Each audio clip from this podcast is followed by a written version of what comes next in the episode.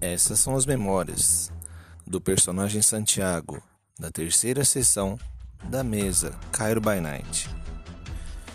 Estou no hospital e busco por minha alimentação. Tá muito confuso por aqui.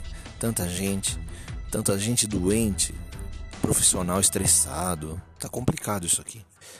É, eu tô ofuscado. Bom, eu começo a me esgueirar pelos corredores até que eu decido seguir alguém que está vendo almoxerifado. Uma funcionária normal do hospital. Assim, eu tentei seguir, tentei ser discreto, mas. Num plano, eu vi que ela ia fazer uma coisa muito rápida no almoxerifado. Eu só vi um extintor e. Pum, apaguei ela. Só que quando eu apaguei essa garota, o sangue dela atiçou ainda mais a minha fome. A minha fome já era grande. E eis que a besta tomou conta de mim. Eu dilacerei a mulher, eu me alimentei, eu destrocei, eu arranquei a cabeça. Foi uma cena realmente diabólica, mas estava sem a minha fome, sem aquilo que me incomodava.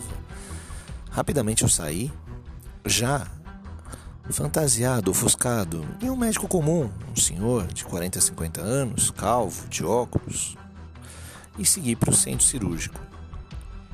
Logo, o hospital ficou movimentado. Os seguranças viram pela câmera. Putz, eu tava tomado pela besta, eu não percebi essa câmera. E eles me capturaram. Eu não me opus em momento algum.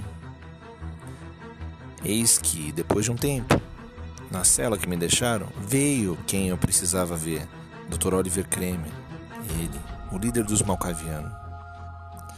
E o que aconteceu foi o seguinte: ele me ofereceu uma proposta muito interessante em primeiro momento.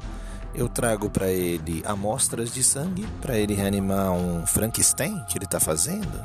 Eu vi partes de membros de. Não sei a certo o que é ainda. Sei que ele me deu um refúgio. Temporário, mas temos um acordo. E eu vou trazer essas bolsas para ele. E vou ter a minha alimentação.